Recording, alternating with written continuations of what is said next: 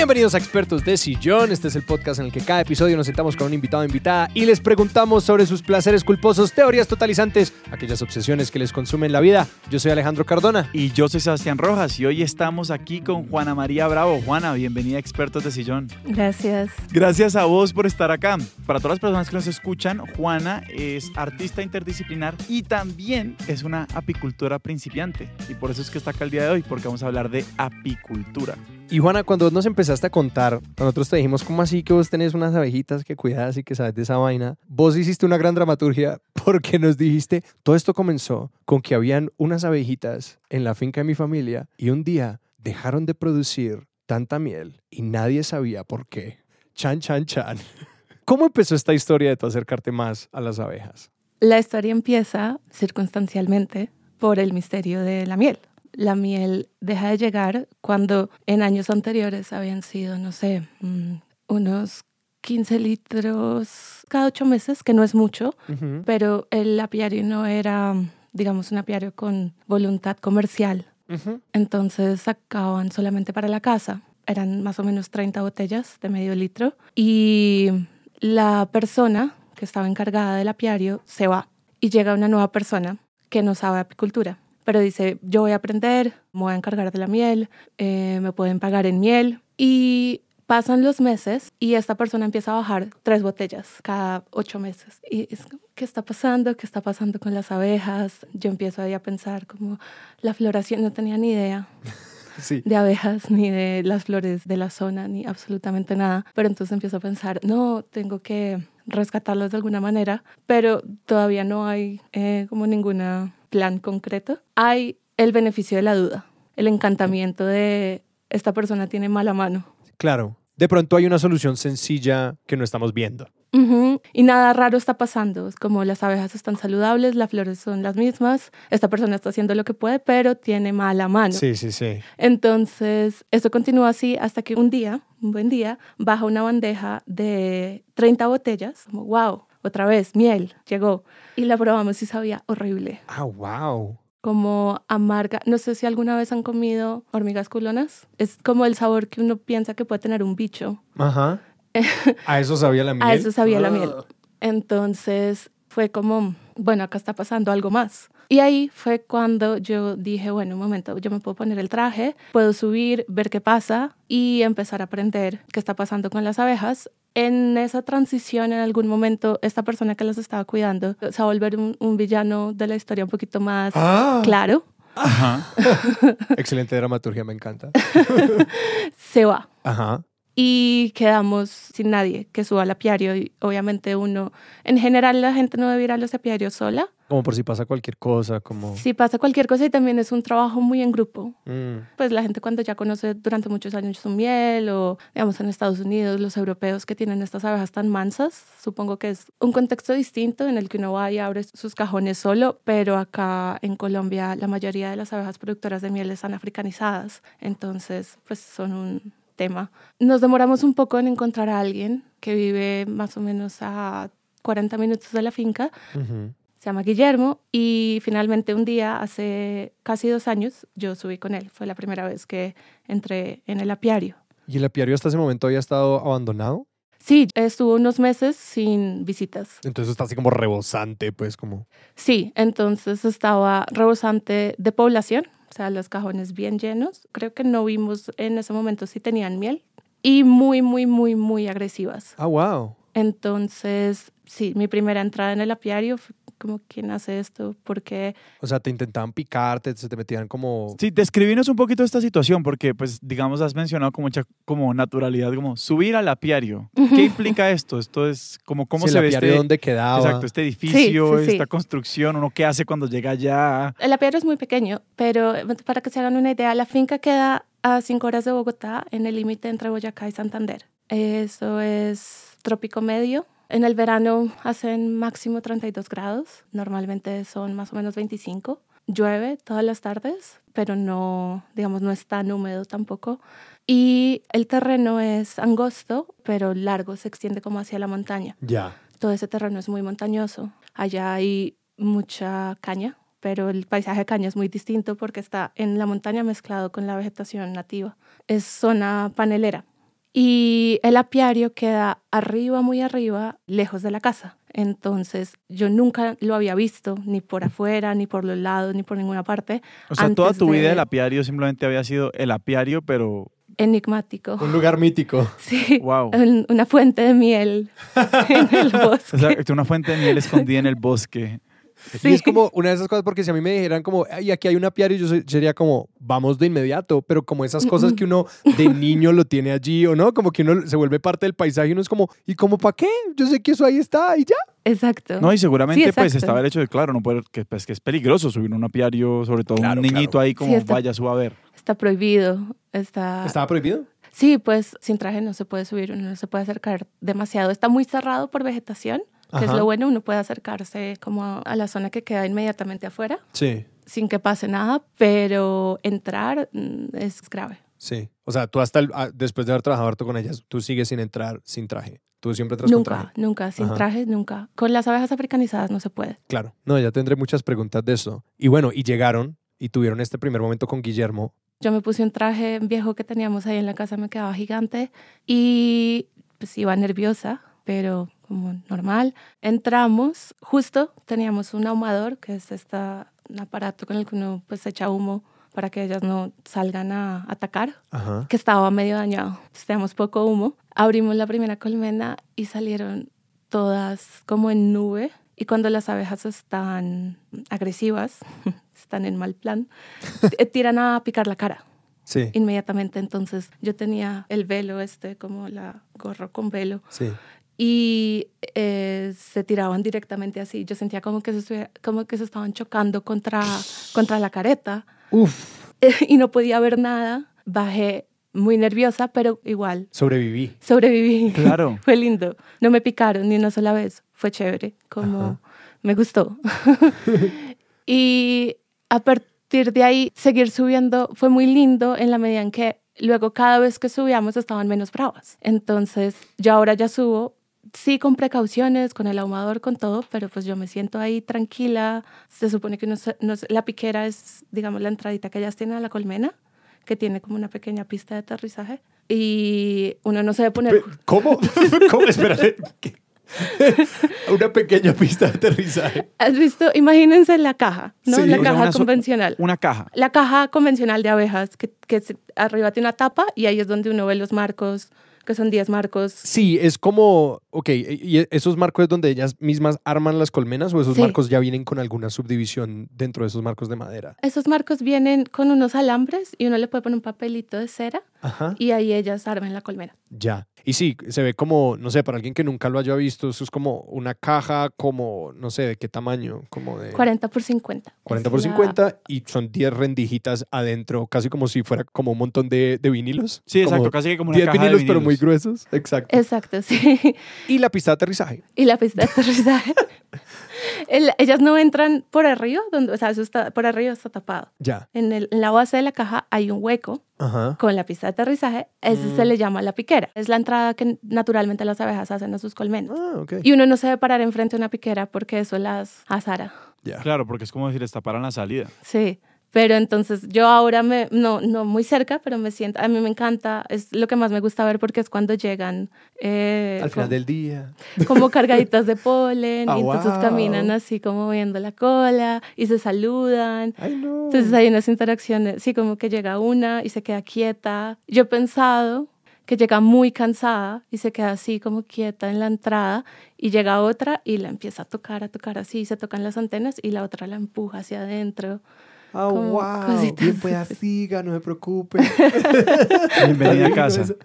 Sí, sí, sí. Bueno, yo te cojo un poquito de este polen, todo bien, no te preocupes, gracias por venir. Yo te ayudo, ¿quieres algo? Un agua panelita. Néctar, miel. Sí.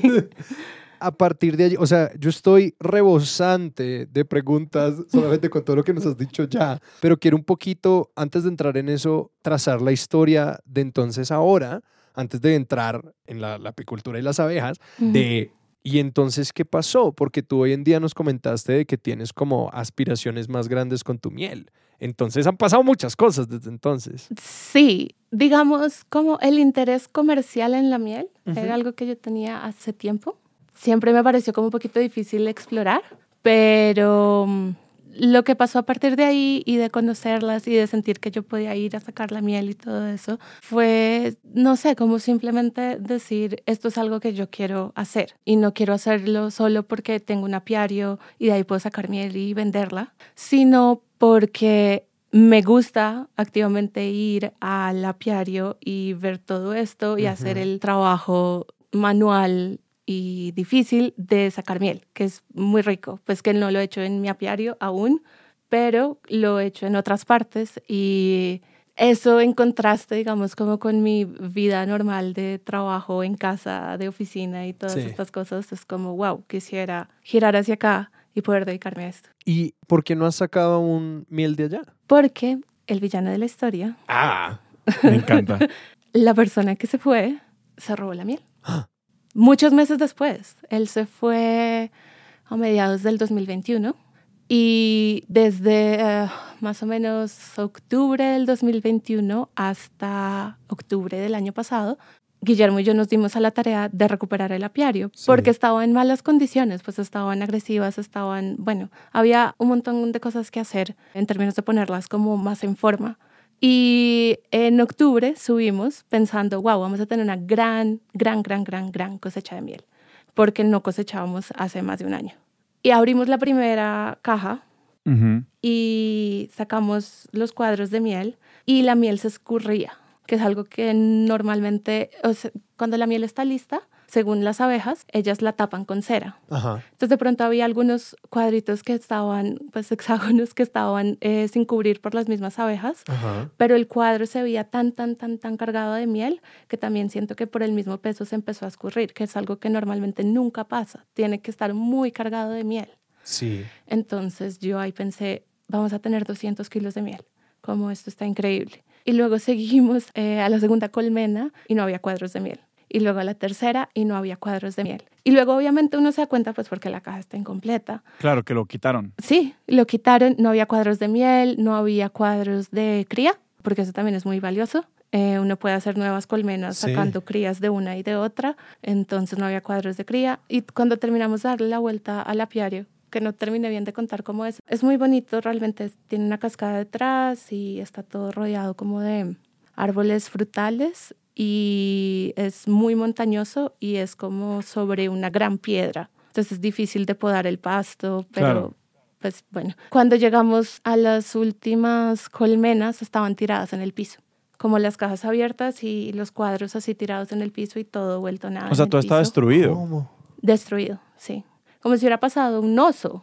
Ajá. Solo que pues el oso obviamente no se lleva, pues allá no hay osos, pero el oso además no se lleva No abre los cuadros. no, los- y dice, "Um, voy a llevar un cuadro de crías. No. Entonces, entonces, las vimos en el piso. Guillermo pensó que esa colmena se había perdido porque las abejas, si uno las deja tirar en el piso, donde hay hormigas, donde hay todo tipo de bichos, donde están los cuadros están en, pues, boca arriba, entonces se les cae la miel, se les caen las crías. Sí. Ellas lo que hacen es que se enjambran y se van. Entonces, pero ahí estaban. Enjambrarse es ponerse bravas. Eh, No, enjambrarse es hacerse un enjambre e irse de la, a, Ah, a- ya. a hacer una nueva colonia Ya, ya, ya. en otra parte, que también es algo que pasa cuando las colmenas están muy llenas y uno no les da espacio para crecer. Sí. Entonces las vimos y estaban todas ahí, encontramos a la reina, todo. Y pues, la conclusión de eso fue que eso había pasado o el día anterior, o sea, el día anterior, dos días antes, porque si Claro no, que todo era muy ido. reciente. Muy reciente, sí. Entonces, nada, ahí cerramos todo y pues perdimos un año de trabajo eh, en costos por ahí unos 15 millones. No. Uf. O sea, y esto es toda la, el- el- la mano de obra y también la restauración de pues, la infraestructura de la colmena y todo. Wow. Todo el trabajo de las abejas y Sí. también el apego que uno va generando, Claro. la expectativa. ¿Y esto confirmaron que fue el villano?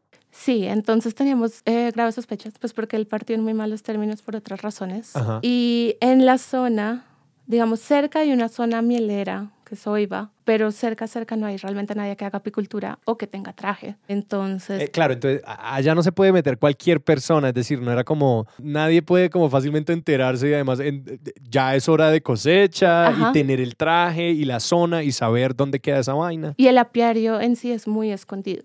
Ajá. Entonces uno tiene que saber dónde es. Y luego ya pues estábamos 85% como seguros. Y un señor como del pueblo de la vereda fue como así yo lo a caminar por acá antes de ayer como ah ah ok sí ajá. Entonces sí súper seguros según la investigación. Sí y entonces esto significa que esta persona también se estaba robando miel cuando las abejas no estaban dando o eso era una falla de producción exacto. Entonces eso fue o sea ya viendo todo con esta, digamos, nueva luz, pensamos en todos esos años anteriores y como, bueno, ¿qué realmente estaba pasando ahí? Las abejas dejaron de hacer miel de un día para otro. Sí, ajá. Las abejas. o esta persona se estaba llevando la miel sin decir nada. Era otro tipo de mala mano.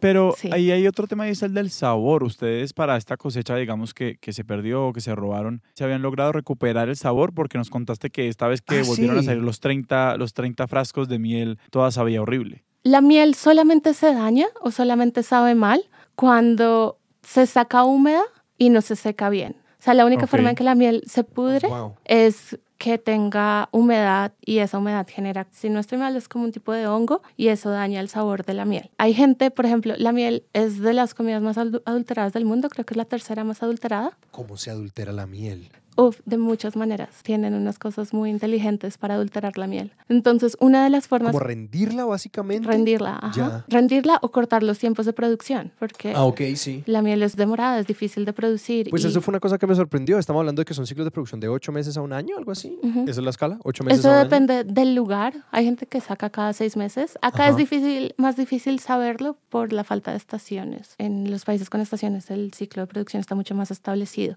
Pero acá depende mucho del lugar y del tratamiento que uno le dé. Y aquí la apicultura está muy dedicada a sacar la mayor cantidad de miel. Y para hacer eso, pues hacen un montón de cosas, pues como darle mucha agua con azúcar a las abejas, mm. los apiarios los cierran con esa tela verde que ponen en las construcciones y eso mantiene el calor. Entonces ellas tienen que gastar menos energía tratando de mantener la temperatura de la colmena. Entonces al gastar menos energía ellas se comen menos de su propia miel. Como que hay un montón de cosas que no son necesariamente malas y ciertamente no son ilegales, pero que todas están súper enfocadas en vamos a sacar la mayor cantidad de miel posible. Sí, sí, sí. Entonces, una de las formas como se adultera la miel, no sé realmente si se hace en Colombia, pero sé que se hace en otras partes del mundo, es que se saca la miel húmeda. Entonces, la miel está lista para cosechar cuando está cubierta de cera. Y uno saca el marco, tienen que quitar la cera con un cepillito, es la parte más difícil, y luego pone el marco en una centrífuga. La centrífuga artesanal colombiana es un balde, como con una polea, y uno la hace así y ya. Y sale súper, o sea, no pasa nada, pero sino que el, el aparato es bien low-tech. Sí, bien, bien, bien rudimentario, sí. sí. Entonces. Eh, claro, una centrífuga no es más que darle vueltas a algo. Sí. me da risa porque una chica que conocí que se ganó una beca para mujeres trabajando en agroindustria, le dieron como tres millones y medio para comprar algo para sus abejas. Y ella quería un secador de polen, pero le dijeron que no. No recuerdo muy bien por qué. Creo que porque el polen ahorita es como un producto medio controversial pero le dejaron comprar una centrífuga eh, eléctrica y no sirve para nada. Es muy chistoso. es muy chistoso porque tiene un motor súper débil, entonces no genera ninguna fuerza, entonces la miel no sale del panal. Entonces es mejor el balde ese con la blanca. Sí. Entonces, sacarla húmeda entonces implica que las abejas ellas mismas no la han secado y las abejas se demoran más en secarlas de lo que se demoraría una persona con algún aparato secándola. Entonces, la sacan húmeda, se produce más rápido y la ponen a secar y Como sale un poquito más acuosa, pues. No, pues es que lo que están sacando prácticamente es néctar todavía no ha tenido el, el, ah. proceso completo de volverse miel. Entonces la secan, la venden como miel. Técnicamente sí es algo que pasó por un panal, pero sí, sí, sí, En, casos que esté húmeda o algo, pues ahí sí le salen hongos y se daña el sabor, cosa que nunca le pasa a la miel. Claro, que es básicamente como un néctar que has tenido un proceso. Un, un poquito de proceso, sí. O sea, es un néctar que pasó un poquito por las abejas, pero no alcanzó a convertirse en miel hasta que lo sacaran. Yo aquí me quiero detener en, bueno, entonces, ¿cuál es el proceso de la miel? Porque si tú me hubieras preguntado, como tú sabes de dónde viene la miel, yo habría dicho sí, y luego si me hubieras preguntado como cuáles son los pasos, yo habría dicho, me tengo que ir. Entonces, ¿cómo así que hay tal cosa como el néctar? Yo nunca había pensado en esto. Hablemos un poquito de eso, como de abejitas 101, cómo funcionan las abejas y cómo hacen miel y como por qué. Bueno, es su alimento, pero como, ¿qué onda? Las abejas melíferas, la forma en la que hacen miel es van recogiendo néctar de las flores. ¿Que el néctar qué es? Es el azúcar que tienen las flores para atraer a los polinizadores. Ya. Bueno, ellas también atraen polinizadores, pero también las carnívoras tienen azúcar para atraer a sus víctimas. Ok. Mm. Pero también tienen polinizadores, entonces tienen la flor lejos del lugar de su estómago de flor. No sé si no como se la, llama sí, la, la planta carnívora, pues. Sí, sí, sí. Ya. Entonces, las abejas van por diferentes flores, visitan muchas y las abejas tienen un estómago de miel, un estómago melífero o mielífero. O sea, ¿tienen dos estómagos? Sí, Ah, O sea, estómago estándar y estómago para los dulcecitos. sí. Wow. El estómago de miel tiene un montón de enzimas propias de ellos. Entonces, ellas recogen todo este néctar, las abejas que pecorean, pecoreadoras o exploradoras. Esas tienen- son las recolectoras. Las recolectoras, sí. Entonces, hay unas glándulas que tienen que han cambiado en la medida en que pasaron de ser nodrizas a exploradoras, a recolectoras. Y esa, bueno, eso empieza a, a soltar enzimas y a, a empezar a cambiar el néctar desde ahí. Llegan, entran a su casa y Vomitan. vomitan, regurgitan todo el néctar dentro de la boca de otra abeja obrera que está ahí. Ah, wow. Ni siquiera como en el panal, en otra No. abeja. No, no, no, a otra abeja. Y esto lo hacen varias veces. Entonces el néctar se llena de la enzima del estómago de diferentes Ajá. abejas. Eventualmente ya lo ponen en el panal y con sus alitas lo empiezan a secar. Y Mm. cuando ya está seco, la concentración de agua, de humedad que debe tener es del 17%. Eso lo mides tú. Eso lo miden las abejas. Ah, wow. Lo cierran con cera y ahí ya hay miel, verdadera miel. Y ahí es que se arma como este, esta formita como de cristales que uno ve, que uno a veces le venden como completo, como una rebanada de Los cera hexágonos, con- pues. Los hexágonos, pues sí. Ah, sí. Pues la cera es el panal mismo. Y en el panal está todo. Está la miel, está las crías, eh, que son lo mismo. La, la reina pone un huevito en el centro y después de unos días cierran esa cría. Entonces uno siempre ve huevitos abiertos y cerrados. Y ya después se vuelve larva y después ya se vuelve Y entonces, ¿cómo? O sea, porque anatómicamente yo siempre he pensado que el panal es una cosa muy, como relativamente sencilla, pero entonces es decir, en la miel entran como huevitos y cositas así. ¿o No, cómo no, se- no. Sí, ¿cómo es esa separación? Ellas lo organizan, digamos, por cara. Entonces, si alguna vez han visto un panal de abejas, pues como la abeja de miel que todos conocemos, Apis mellifera, no son cuadrados obviamente, pero son como rebanadas, ¿no? De Sí, sí, panal. sí. Entonces, una cara es miel, una cara es crías abiertas y Ah, cerradas, wow. una cara, otra cara es miel, otra cara es... A veces se empiezan a mezclar un poco, pero en general Ajá. se mantiene como cierto orden. ¿Y si se mezclan eso se puede extraer igual? Eh, O sencillamente eso es como, ojo pucha, está mezclado con cría, es muy duro sacar esta miel de aquí. Yo nunca he visto que se mezcle con cría, a veces se mezcla con pan de abejas. ¿Con pan de abejas? Sí, ¿Cuál es entonces el pan de abejas? el pan de abejas es lo que ellas hacen con el polen. Ok. Ellas llevan polen para hacer pan de abejas, que es como polen con miel, y eso es lo que le dan a las abejitas bebés. Ay, no. y eso sí lo mezclan con las crías. Eh, Como que ese sí puede estar cerquita. sí, Wow. No puedo creer lo organizado que es esto porque lo que estaba pensando era como si las abejas hubieran evolucionado para ser menos organizadas, como menos metódicas. Y claro, esto tiene sentido porque es un ahorro de energía. Como si quieres ver a- atender a las crías, bueno, atiéndelas a todas de una y ponle un panal que es pan de abeja al frente, ¿no? Pero es como si hubiera sido distinto y sencillamente fuera, no, todo bien, pues las organizamos como sea, sería muy difícil extraerlo. Sería como imposible, se- iría con cría y todo. Y la otra pregunta que me queda sobre esto es, ¿qué pasa con las abejas en la naturaleza con pues toda la miel que no está siendo extraída por humanos? ellas se la comen. ¿Sí? Pero entonces producen mucho menos. O simplemente están como estos panales rebosantes, porque me pregunto sobre ese ciclo, como de Ah, ok. ellas tienen que tener miel todo el tiempo. ¿Eso cómo se empata con ese ciclo de ocho meses a un año en el que está rebosante de miel la colmena? Bueno, no estoy segura. Creo que las abejas son en principio animales que están súper preparados para que todo salga mal. Ajá. Entonces, igual fuera de la producción de miel humana comercial, tienen un montón de depredadores y de entusiastas de la miel. Claro, es como la comida ideal para un montón de animalitos del bosque, como me imagino un pájaro ahí. Un oso. Ajá. Cantidades de energía concentrada. Sí, es que el azúcar es tremendo y la miel fue la primera fuente como de azúcar, azúcar para los humanos. Entonces, eso por un lado, siento que ellos siempre como que viven en ese estado de, de súper prepararse. Sí. Pero lo que pasa cuando una colmena se vuelve muy grande es que se enjambra Y se van algunos. y se va a otra parte ¿Y de dónde sacan y la se- reina para eso? y se vuelve en otra colmena. Hacen una nueva reina. Ah, ¿de verdad? Puede ser como una, una abeja puede de pronto decir como, hoy me siento reina, ¿nos vamos? No, es como es.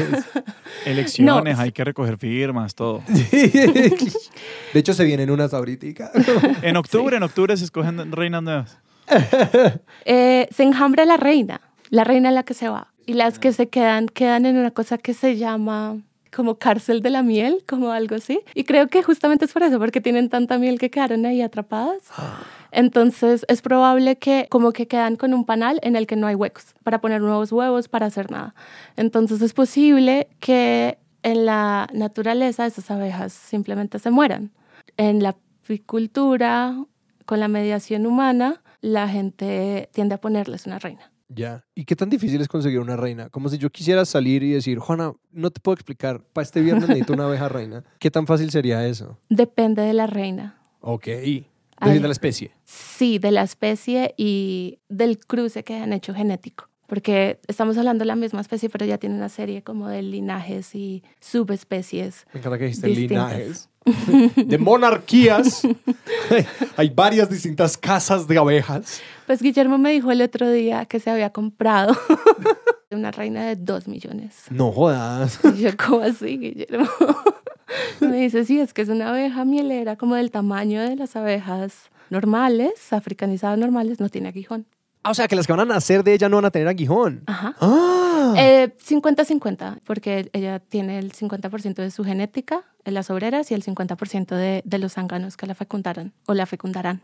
Me encanta que las abejas son realmente un matriarcado donde a la mujer se le dice la reina y a los varones se le dicen los zánganos. Sus zánganos. Como, aquí hay una jerarquía muy clara de la labor. Las, las abejas viven en la verdad.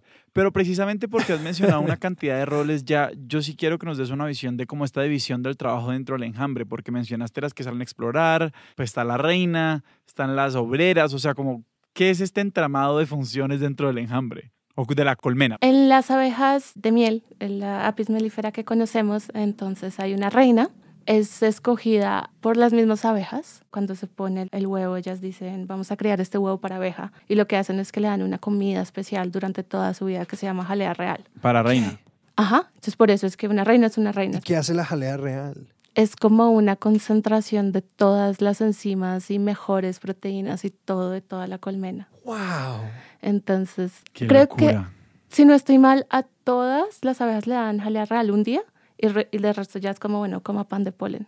Sí. Tú eres obrera, tú vas para obrera. ¡Wow! Pero a la reina le dan jalea real hasta que pues ella se vuelve una abeja mucho más grande, con otras funciones. Uf. Se desarrolla su aparato reproductivo, que es lo que en las otras abejas no se desarrolla y se vuelve el aguijón.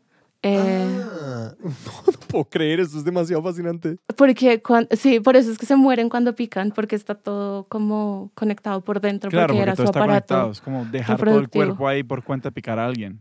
¡Wow! Entonces, bueno, esa es la reina, pone todos los huevos, una reina dura más o menos unos dos años. Yo estaba como leyendo otro día todo lo que uno dice sobre abejas, es un poco siempre controversial, porque la apicultura es muy diversa como práctica Sí. y varía mucho de lugar a lugar y pues hay muchas subespecies y eso, entonces siempre va a haber alguien como, las reinas duran cuatro años, las reinas Ajá. duran, no, pero en general dos años, como Sí, sí, de sí. esta especie. Ella tiene un momento que se llama su vuelo nupcial, Ah, sí, sí, sí. sale de la colmena y ahí es el único momento en el que brillan los zánganos, la mm, fertilizan. Los zánganos son otras abejas. Los zánganos son las abejas macho Ya. de, la, de este tipo de abeja. ¿Y estos también tienen aguijón? O sea, no, como... no tienen aguijón, no pueden defender la colmena realmente, no trabajan realmente mucho, a veces como que hacen, creo que, como algunas labores como de limpieza, pero no muchas. Realmente su, Su trabajo es estar ahí para el vuelo nupcial. su trabajo es estar ahí para el vuelo nupcial. O sea, como tienen un momento en el año en el que son útiles y Ajá. el resto andan por allí. Están por ahí en la colmena y uno los ve por ahí como... Y son grandotes, además, son como mucho más grandes que las obreras. ¡Wow! Y las obreras, pues son las que hacen todo. Y tienen un ciclo de vida más o menos como de unas seis, ocho semanas. Ok. Y mm, empiezan como nodrizas, consortes reales, nodrizas las que cuidan a las crías. mm. Eventualmente, todas o casi todas se vuelven exploradoras. O sea, ellas tienen como estos dos momentos de estar en la colmena ayudando ahí hasta que ya están lo suficientemente como grandecitas para salir y explorar. Todo esto en ocho traer. semanas. Sí, y traer eh, néctar y polen y ya luego se mueren. Entonces las obreras pueden ser nodrizas, trabajadoras y también exploradoras. Servicios funerarios. ¿Cómo? Que, son las que sacan las abejas muertas Wow. de la colmena. Increíble. Notarias. No, la lista sigue, la lista de trabajos es realmente interminable. Pero bueno, otra cosa que me causaba curiosidad era, hablabas que la apicultura es realmente muy diversa y una cosa que mencionaste antes en la conversación es que las abejas en Colombia son un poco más agresivas que en otros países porque están africanizadas. Entonces sí quería saber un poquito sobre esos cruces de especies y la, no sé, la productividad, la agresividad, cosas así eh, en los rasgos de distintas abejas, pues o de las abejas que encontramos en distintos lugares. Y una pregunta que me queda a mí es decir, la abeja que dijiste africanizada es una subespecie de la apis mellifera. Sí, la apis mellifera es original, originalmente, de Asia Occidental, pero realmente llega a su proceso total de evolución en Europa. Esta es la abeja europea. Y en Europa pues hay diferentes subespecies. Entonces dicen, como creo que las abejas melíferas de Alemania son como todas negras, son más agresivas. Ajá. Y las de otras partes más cálidas son, digamos, la abeja del póster, ¿no? Como la abejita negra con amarillo muy tranquila. Y la subespecie de esas que está muy presente en Colombia es italiana. Entonces le dicen las abejas italianas. Y esas son también, digamos, muy favoritas en Estados Unidos. Como las abejas italianas son como la estrella del- de la apicultura. Porque mancitas y dan buena miel. Porque son mansitas y dan buena miel. Ya. Y estas abejas, me pregunto si estas especies y subespecies, como que tanto eso ha sido como introducción artificial. Eh, Todo. O sea, las abejas llegan a América, esas abejas europeas, con la colonización. Ah, sí, las podían traer. Porque lo que yo estaba pensando era como, bueno, uno no puede traer eh, abejas en un barco. O como con suficiente miel. Porque no tendrían flores, entonces vendrían simplemente Ajá. comiéndose un montón de miel. Y luego cuando llegan acá ya hacen de las suyas. Sí. Yo estaba pensando en esa logística. Era como, ¿uno cómo hace para transportarlas por un par de meses en mar? No estoy segura, realmente no sé la logística exactamente, pero sé que llegan con la colonia. La logística de todos los animales y bichos que trajo la colonización da- es una, una temporada completa, expertos puede ser. sí. Sí, sí, sí.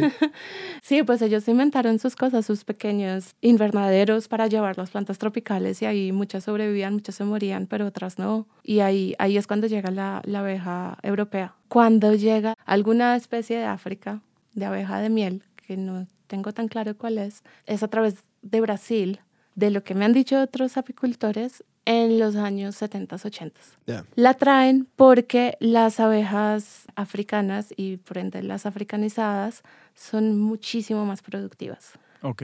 También más agresivas. Muchísimo más agresivas, pero muchísimo más productivas. Entonces, sí, la misión que uno tiene es hacer mucha miel, la mayor cantidad de miel que pueda, pues quiere una abeja fuerte, rápida, que además no son tan dependientes de las personas, porque las europeas se volvieron dependientes de las personas en el invierno. Ah. Las africanizadas, también por eso creo que son más agresivas, porque es como que es acá. Claro, claro.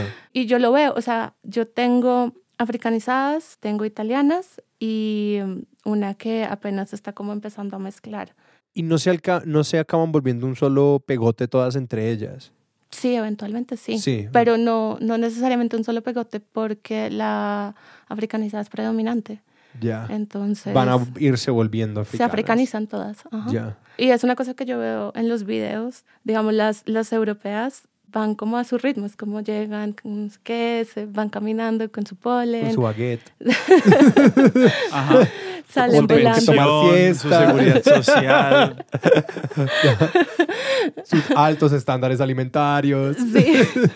las africanizadas van a toda. Entonces, claro, todos los apicultores en busca de la mayor producción de miel, pues les parece, las aman, las aman, les parecen top.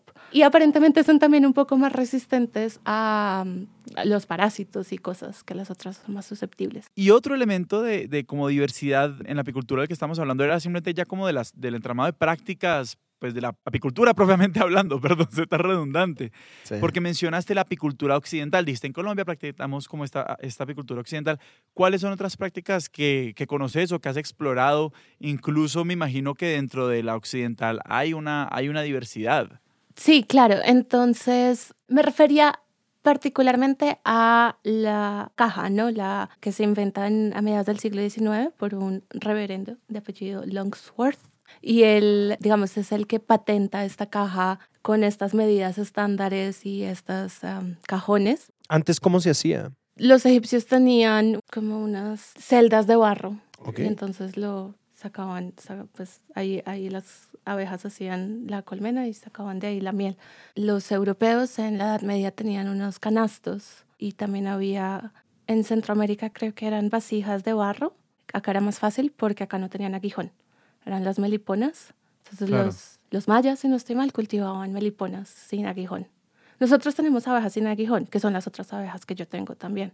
Son nativas, que le dicen comúnmente las angelitas o virginitas. Son de lo más tranquilo, o sea, para que te vaya. Ellas muerden, pueden morder. ¿Qué? Sí, a falta de aguijón. Como una hormiga. Sí. ¿Y duele igual que una hormiga o no. porque no tiene veneno? Pues no, no, a mí no me han mordido porque pues yo no las molesto.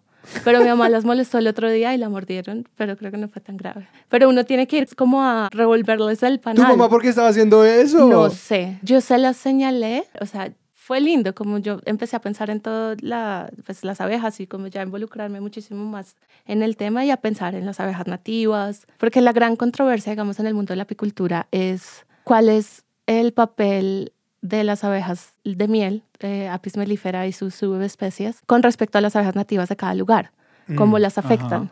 Entonces, digamos, cualquier apicultor comercial te va a decir, no, pues es buenísimo porque hay más flores, como más para todos. Sí, sí, sí. Pero hay gente que estudia las nativas que dice, no, las abejas de miel tienen un, un impacto negativo en las poblaciones de abejas nativas. Lo más probable es que no, que el, impacto negativo que uno pueda ver en las abejas nativas sea lo de siempre, los agroquímicos. Claro, que es como un lugar que tiene producción de abejas, probablemente también tiene agroquímicos, pesticidas, como otras, otras producciones que se correlacionarían con un impacto negativo hacia las abejas nativas. Sí, pues en todas partes, digamos, si, si usan un, cualquier método de fumigación, la planta lo absorbe y se concentra en el polen. Claro, o sea, al final del día el efecto dañino de las abejas vendría de las abejas de miel vendría por difusión, porque realmente son un vector mucho más poderoso de difundir una cantidad de cosas que están en las flores o que están en las plantas ya por prácticas externas a la apicultura. Puede ser. Creo que sí hay, digamos, la práctica, pero esto ya son apiarios grandes comerciales que facilitan la transmisión de parásitos como la varoa, mm. que es como la gran asesina de abejas de miel. ¿Ah, y esa se le puede pasar creo que a los abejorros. Entonces también existe ese problema como de concentración de población y eso en aparentemente mm. todas las especies genera enfermedad. Entonces, esa es una forma en la que uno, si uno tiene un apiario grande y lo maneja de esa manera o, o las fumiga mucho para deshacerse de ese parásito, puede estar afectando las abejas nativas. Claro, que es como ya estamos poniendo como abejas en concentraciones como órdenes de magnitud superiores a las que jamás han existido en la naturaleza. Claro. Por ende, las, todas las enfermedades se van a comportar de formas muy distintas aquí. Y todo lo que ellas hayan evolucionado para resistirlas y para no contagiarse tanto, pues no funciona porque pues no hay ningún tiempo para que no tengan tantos contactos. Exacto. La varroa viene de Asia y aparentemente ha tenido una relación con las abejas desde hace muchísimo tiempo, pero justamente por la densidad de población de las colmenas y la forma de las colmenas de mantenerse separadas una de otras y de los ciclos que tenían, tenían siempre como una población de varroa, pero que ellas podían manejar como un dolor crónico con el que uno puede vivir. Sí, claro, claro, claro. Y ahora ya es como un cáncer. Juana, te quiero preguntar por, eh, pues estamos hablando de esta concentración de abejas, un poquito del territorio de las abejas y de la flora, que sé que son como dos preguntas gigantescas, pero la primera era un poco sencilla, era como tu apiario, tus colmenas, y en general las abejas, cuánto territorio necesitan, cuánto abarcan, y la pregunta más grande realmente es sobre la, la flora, es decir, ¿cómo funciona eso? Como que no sé qué tanto hay que intervenir esa flora en términos de, de, bueno, yo quiero que las abejas les vaya bien.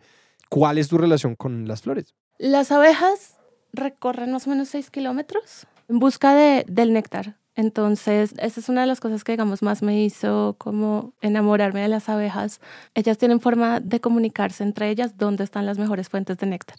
Okay. Entonces salen varias y vuelven. Y si una encontró una buena fuente de néctar, les indica a las otras cómo puede llegar. Las abejas vuelan guiándose por el sol. Entonces, la abeja que sabe dónde está el néctar entra y hace una danza que se llama la danza del ocho. Entonces, hagan de cuenta, son como dos círculos que se conectan en la mitad. Y en la mitad ella empieza a hacer unas curvas y a moverse, como a mover su cuerpo de una forma muy específica, como a temblar mucho, y les indica con eso en qué grado deben volar con respecto al sol. Wow. Y si está haciendo el baile hacia arriba, les está diciendo que vayan en dirección al sol, como a los grados que les está diciendo. Y Sí. si está haciendo el, ba- el baile hacia abajo, les indica que está volando en dirección opuesta al sol. Wow. Y la velocidad y la duración del baile les indica la distancia. Entonces, Wow. es, sí, es increíble. Esto está demente. Es increíble, es lo más bonito que he visto en mi vida. ¿Y qué tan me frecuentemente se observa ese baile? No, no se puede observar porque lo hacen dentro de la colmena. O sea, puedes ver como hay gente que hace videos como dentro de colmenas y, Claro. Y cosas así, pero es difícil de ver. Entonces, ellas mismas saben a dónde ir por el néctar. Eh, es una pregunta chévere porque cuando yo empecé a involucrarme, lo primero que pensé, es como en delirio, en delirio artístico también, fue como me voy a inventar algo que les enseñe a las abejas que no vayan hacia, porque como hay cultivos de caña y eso sí es puro glifosato, Claro, Entonces, que no como- vayan a la caña. que no vayan a la caña y yo lo voy a hacer. Y Guillermo fue como, ellos ya saben. Sí, como, como sí, muchas abejas tuvieron que morir para saberlo, pero ya lo saben. Y yo como, wow, sea, como me espera esta tecnología. Entonces, eh, um, eso es un poco lo que determina el territorio donde van y demás. Entonces, lo que yo quería hacer, que es mi tarea grande en este momento, es justo alrededor de las abejas hay un lado que es la cascada de la que les hablaba, eso está lleno de plantas nativas, hay palmeras, yarumos, es, está como bien preservado. Y hacia el otro lado es pasto de ganado, que es muy difícil de quitar, de sacar, es, es, es, es imposible. Es invasor. Es invasor y lleva unos buenos años ahí. En ese momento mide lo mismo que yo. Subir por allá Ah, wow. es difícil. También da mucho miedo porque allá hay corales y hay... eh, Serpientes. pues. Sí, serpientes corales y... mm, ¿Cómo se llama esa? Que le dicen pudre carne. Que si te muerde y no te tratan rápido la herida, se te engangrena. Eh, No. El nombre lo dice todo. No te preocupes. Es otra Sí. serpiente también. Sí. Entonces, no estaba tan crecido hace, de hecho, hace poco, hace unas semanas estaba más bajito, pero la última vez que fui, que fue hace 15 días, sí era casi igual de alto a mí y yo, yo iba así muerta del susto, como mirando el piso, como... Juepucho. Entonces, mi, digamos, misión en este momento para mi apiario, que no es muy grande, son nueve colmenas, el área donde están las colmenas, que es lo que les digo que está como cercado de arbolitos y de otros arbustos, pueden ser unos 100 metros cuadrados. Y el pasto que les digo queda justo, pues queda un- unos metros más hacia la derecha. Y mi idea es poder sacar todo ese pasto con la dificultad que eso represente y ahí sembrar árboles frutales nativos. Ujú. Ahora, eso va a tomar muchísimo tiempo. Como estaba leyendo un- una entrevista de un apicultor que pues trabajó toda su vida en apicultura y ahora en los últimos años es que han llegado a decirle como, no, las plantas nativas, no sé qué. Y él es como, uff, yo me la pasé sembrando eucaliptos, me la pasé sembrando no sé qué. Sí, como, como Claro. llevo tantos años, destruí el mundo. Sí, era como, este era el conocimiento que yo tenía, yo juraba que yo le estaba haciendo un gran bien a las abejas. Exacto, y a todo, al ecosistema, pues Claro. porque la gente que es apicultora generalmente, y con la excepción del villano de mi historia, pues tiene como un amor por las abejas y por su entorno y por, ¿sí? Y decía, bueno, entonces ahora voy a dedicar a sembrar flores nativas. Lo mejor que podría hacer sería sembrar los árboles frutales nativos, pero eso es un proyecto de 30 años y yo ya no tengo 30 años. Sí. Entonces yo dije como, oh, por Dios, tengo que hacerlo pasado mañana. Sí, sí, sí, este man te puso la escala de tiempo clarísima. Sí. Entonces, esa ha sido como mi tarea de las últimas um, semanas y buscar, eh, bueno, pues allá hay un montón de cosas que uno puede sembrar, guanábanas, hay unos eh, árboles cítricos que son supuestamente de la zona y ver qué, qué es también lo más beneficioso en términos de sacar esa gran maleza del pasto, porque seguramente va a haber como un primer proceso de desraizar, pero luego seguramente va a volver a salir Sí. en algún momento. Entonces, esa es mi relación en este momento con, con la flora del lugar. Y más allá de las abejas y de cómo entrar a este mundo de la apicultura, yo tenía una pregunta por cómo este proceso ha cambiado o ha transformado pues la relación con tu familia y qué tanto tu familia se ha involucrado en esto más allá de tu mamá molestando a la abeja el otro día que la picaron. Em, pues porque claro, esto es un espacio que siempre está en tu finca, que imagino que todos pues digamos tienen una relación así sea pasiva con él. Entonces el hecho de que vos hayas entrado diciendo como que no, voy a salvar el apiario, como esto que ha generado, pues sí, al interior de tu familia, ¿cómo ha sido ese proceso? Pues mi mamá lleva un tiempo diciendo que se va a comprar un traje y va a subir. Porque es como, como así que todavía no hay miel, ustedes no saben hacer nada, yo voy. yo la saco. Pero mm, en general creo que ha sido como un voto de confianza, como justo antes que yo dijera, y parte de la razón por la que yo dije, bueno, listo, yo, yo misma lo hago, yo me encargo. Y entonces me dijeron, bueno, esto apiario y tú verás, es porque ya la situación era tan precaria que las iban a vender o regalar. De ahí, ahí fue cuando yo dije, no, yo misma lo hago. Entonces ha sido un poquito voto de confianza, pero también ha sido esta circunstancia atenuante de la miel que se perdió. Pero creo que en general y la forma en la que el resto de mi familia yo diferimos un poco es que ellos sí tienen como mucho más espíritu mercante, como voluntad Ajá, tiene un comercial afán comercial mayor, pues. mucho mayor y pues son y yo soy como mami pero entonces las abejas se acercan mucho y se tocan las antenitas y así hablan entre ellas y yo es como y, y, y entonces es un poco esa esa tensión pero dentro de que saben que en medio de que en la medida de mis posibilidades pues que yo igual también vivo acá en Bogotá y me cuesta a veces desplazarme bueno todo esto he estado ahí y como hay que tener un poco de paciencia. ¿Y cómo es el día a día? Es decir, ¿con qué frecuencia más o menos estás yendo? Y también está, está Guillermo eh, trabajando allá. A mí me queda mucho la pregunta, pues, o sea, si la cosecha es a los ocho meses a un año, ¿qué tanto hay que hacer? ¿Qué tanto hay que ayudarlas? ¿O cómo funciona ese mantenimiento y esta idea de la restauración? ¿Qué significa que hubiera estado muy echado a menos el apiario? ¿Cómo ha sido ese trabajo y ese día a día? Pues en este momento yo estoy yendo más o menos una vez al mes y Guillermo realmente solamente va conmigo, con excepción de algunas veces que he ido a cortar el pasto o como dicen, macanear, que también hay pasto desde que crece dentro del apiario, es muy poco, pero hay que quitarlo. El mantenimiento, pues es un poco crear las mejores condiciones para que ellas hagan lo suyo. Y en este clima, en este lugar, lo que eso significa es mantener el área limpia para que no se les suban hormigas, Mm. buscar que no Claro. tengan, eh, bueno, parásitos. buscar- ¿Eso cómo lo ven? Se coge un puñado de abejas y se pone con azúcar pulverizada y ellas se la empiezan a limpiar del cuerpo y luego uno saca el azúcar y ahí puede ver si hay punticos negros. Ah, Eso por un lado. Cuando una colmena está muy mal, digamos, está muy despoblada, sí está la práctica de darle agua con azúcar, que yo era súper reacia a eso, pero es algo que todos los apicultores acá hacen. Entonces, después de que las, las colmenas quedaron así como en muy mal estado y bueno, sí las alimentamos un par de veces porque no tenían, toda la cera estaba vuelta a nada. Entonces sí necesitaban como un poco de energía extra para volver a reconstruir su colmena. Sí, era una medida de rescate. Ujú. Ver que las cajas no estén como, pues son cajas de madera, entonces que no estén pudriéndose, cambiar la madera cuando está mal. Las colmenas siempre deben estar sobre una base metálica que impide que se suban hormigas. Mm. No lo Ujú. impide, pero pues lo Lo disminuye. dificulta. Las abejas matan las hormigas si las ven. Yo he visto muchas veces como hormigas salir y entrar. Entonces, normalmente pensaría que sí, pero a veces se les escapan, yo creo. Entonces, uno les pone como aceite de motor a las bases, entonces ahí Ujú. las hormigas no pueden subir. Ese tipo de cosas y en nuestro contexto en particular, también estar pendiente de que estén ahí.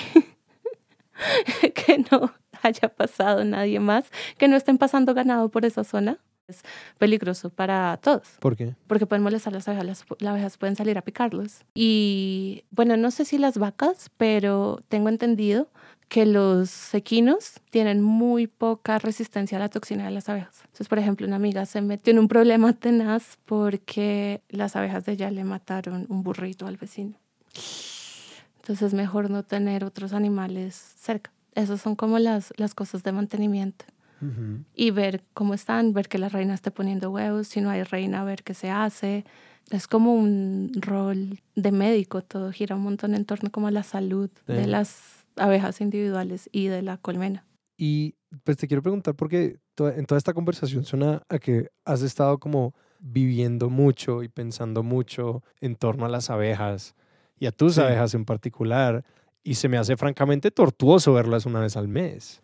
Como, ¿Cómo has llevado esa relación? Porque pues por lo que decías, suena que preferirías estar allá todo el tiempo y cuidándolas y haciendo ese trabajo y siendo súper proactiva. ¿Cómo se ha ido construyendo esa relación?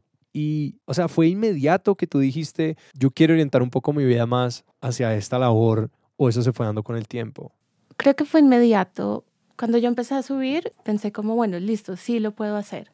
Y cuando hice la primera, digamos, cosecha de miel, de usar esta centrífuga, uno está moviendo eh, la- el marco y está saliendo la miel y pues sale también mucho aire por el movimiento Sí. y el aire huele a miel de una forma muy, muy, muy, muy particular, como es lo más rico que he leído en mi vida. Y entonces, digamos, en esa práctica manual en la que uno termina cansado, ahí en algún momento dije como, yo quiero hacer esto, pues porque al final del día me sentía cansada como en un buen sentido.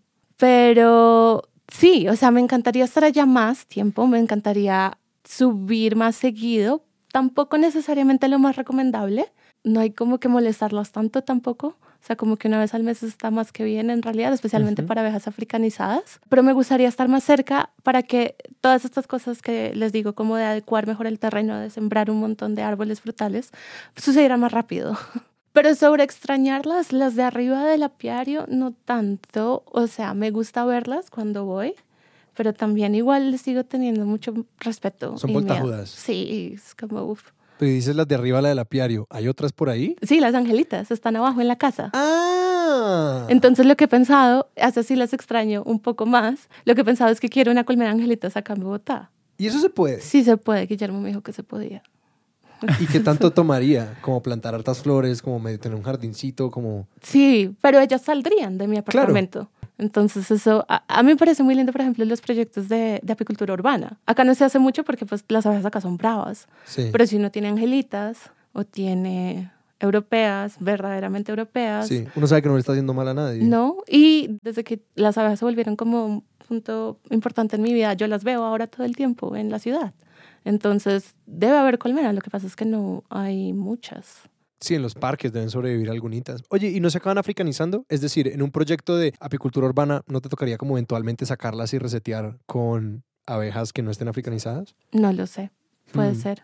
Las angelitas no. Las angelitas por eso me parece una buena... Ah, o sea, claro, las angelitas están suficientemente genéticamente separadas de que nunca se van a mezclar. Es otra especie. Las angelitas miden 3 milímetros. Ah, ya sé cuál es. Ya sé cuál es la Son- angelita. Diminutas. Sí, sí, sí. Son súper, súper chiquitas. Y son chéverísimas. Son chéverísimas. Hicieron un panal. Mi mamá tiene un jarrón con flores artificiales. ¿En Pero la de- finca? Sí, en la finca. Mi mamá es una persona peculiar. Sí. fanática de la decoración. Entonces... Pero tiene- no de regar matas. no, no, no, tiene un jardín gigante, tiene un jardín gigante con un montón, tiene unas, tiene unas suculentas rarísimas, Sí. tiene orquídeas, tiene unas cosas rarísimas, pero de repente es como, bueno, también mi flor, mis flores de plástico. Sí.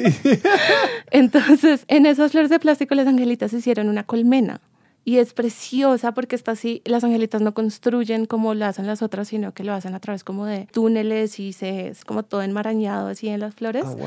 Entonces es un objeto muy lindo. Una de las formas de defensa de ellas es que mm, hacen túneles falsos. Entonces ellas tienen su piquera Ajá. por la que entran y hay muy pocos insectos como voraces del tamaño de las angelitas, pero sí hay unas avispas que las pueden matar. Mm. Entonces ellas hacen túneles falsos, la avispa entra y se pierde. Ah, wow. Sí, es brutal. Entonces está la piquera que es la entrada y lo que nos dimos cuenta hace 15 días es que cuando llueve, bueno, no sé si es todas las noches, pero creo que solamente cuando llueve, cierran la piquera. Entonces como si se acobijaran, es como que la cierran Ay, no. y yo la vi cerrada y yo como, no puede ser. Y luego al, al día siguiente en la mañana la vi otra vez abierta y yo, "Hmm". Y entonces esa noche llovió y yo como, bueno, voy a ver, voy a ver, voy a ver, voy a ver. Y estaba cerrada. Wow. Entonces me parece preciosa, me encantan, me parecen divinas, las amo. Y son de 3 milímetros y abren y cierran una compuerta en su Sí, panal. entre todas, me imagino. Claro, no increíble. Y a mí me queda la pregunta de la relación de esto con tu arte y con ese tipo de trabajo, porque has enfatizado un par de veces el hecho de que fuera como un trabajo manual y es esta como conexión con algo como increíblemente tangible y que también pide de uno como ir y tocar y hacer y como mover las cosas y girarlas. Ujú. Y siento que en muchas conversaciones en Expertos de Sillón, pues hemos compartido y, y comparto decididamente como ese, ese ímpetu por hacer cosas que sean como táctiles, literalmente de, de hacer con las manos. Pero que a mí algo que me produce curiosidad es que pues yo siempre he considerado que los artistas pues tienen esa oportunidad de como hacer con las manos y realizar cosas y que pues yo envidio también pues ese que hacer de nada, voy a hacer un montaje con mis manos o voy a pintar o voy a tal. ¿Cómo se ha relacionado pues este descubrir de, de- de la labor de las abejas y ese aprendizaje con la práctica que tú has llevado en tu vida artística y de creación? Creo en principio que fue un poco en el sentido opuesto. Y esto es una cosa que hay personas cercanas y me dicen como, bueno, pero haz arte con abejas. Claro. Y yo soy como, uff, ni idea. o sea, como, sí, no sé, algo saldrá seguramente eventualmente, pero creo que en principio funcionó en el sentido opuesto en la medida en que ir a los apiarios era chévere, hacer, eh, bueno, digamos, planear como este como gran proyecto en parte de reforestación y eso, pues creo que es algo que, o sea, cualquier persona medianamente interesada en el medio ambiente le interesaría, pero realmente de los momentos en que yo más me involucré emocionalmente y personalmente con el proyecto y con las abejas fue ir descubriendo la apicultura como una cosa súper historizada. Entonces, Digamos, no un voy a con miel y ya, sino, wow, esto se hace desde hace 4.000 años. Mm. Y había todas estas formas de hacerlo. La apicultura tiene unos pasos que van cambiando y si uno se va al detalle, cambian mucho en poco tiempo, pero los pasos son claros, ¿sí? Como cuidar a las abejas, sacar la miel, ¿sí? Como... Pero las formas, como las, digamos, tecnologías que interceden entre los humanos y las abejas, esa relación que es doméstica o semidoméstica, han cambiado mucho y tuvieron muchas formas distintas. Y descubrir eso para mí fue increíble porque le, dio toda esta dimensión estética que no tenía antes. Fueron dos coincidencias que puedo creo que nombrar puntualmente. Una es um, un libro que pedí de Printed Matter, que es sobre colmenas, y el, las colmenas que se usaban antes en diferentes civilizaciones. La mayoría no han sobrevivido bien porque eran de materiales muy pobres, Claro. pero existen algunas y hay, hay unas cosas como que en términos escultóricos son increíbles. Como unas caras rarísimas, unos cestos así, pero entonces el cesto trataban de hacer una carita y el resto del tejido era el pelo, eh, un tigre, un, o sea, como que yo decía, esto, o sea, esto es pura dicha, que para mí Sí, realmente para mí hacer arte siempre ha sido pura dicha. O sea, yo no, yo no sufro por mi arte. es como algo que me interese, que me, haga feliz. Sí, no, y que viste lo mismo allí. Era como, esta gente no tiene ninguna necesidad de ponerle cara a esta, a esta canasta para que las abejas se pusieran ahí la miel. ni hacerla en forma de tigre, ni nada. O sea, de pronto la forma de tigre, pues de pronto como que tal vez ahuyentaba, pero pues, no, porque era un tigre muy chistoso, de madera. Entonces, Sí. o sea, para mí eso fue la dicha. Como, ok, esto tiene un montón de, pues sí, dimensiones que yo no, no había contemplado. Y la otra de esas es, um, hay un libro que se llama eh, La vida de las abejas, que es de un hombre que se llama Maurice Maeterlinck. Y a mí la gente me conocía y me decía, ¿has leído La vida de las abejas? Y yo sí, ajá, no, no, no, ajá, sí. Porque yo pensé que era como estas colecciones de la vida secreta de los árboles y esto Sí. que a mí no me llamaba mucho la atención. Entonces yo era como, no, no, no, no. Y luego estaba hablando con alguien y no se acordaba el nombre, del título del libro. Entonces dijo, ay, este libro que es sobre abejas, súper famoso, es como de 1900, La vida de las abejas. Y yo como, sí, La vida de las abejas es de 1900. un momento, un momento. Y además, esta persona es un escritor increíble. Mm. Entonces yo, o sea, como que leí eso y es como mi Biblia. Y pues no le pongo muchos, o sea, como mucho cuidado a los consejos técnicos, como porque es como, no, ahora seguramente tengo mejor información técnica, pero a, las, a la forma en la que él ve las abejas, como las ensoñaciones que tiene sobre abejas, no sé, como él organiza filosóficamente la sociedad de las abejas, que es, es muy bonito. Y obviamente escuchándote hablar de, de, esa atracción que sentís hacia la apicultura, porque es algo que es una práctica cultural, o sea, al final del día siento que, que tu atracción viene es hacia, hacia la práctica cultural y todo lo que se puede aprender de eso. Y has hablado mucho de las abejas en términos, digamos, has hablado de ellas con mucha ternura, ¿no? Con mucho cariño. Eh, las observas con mucho cuidado. Y sí te quería preguntar un poquito, pues porque son tan fáciles de antropomorfizar en tantos sentidos.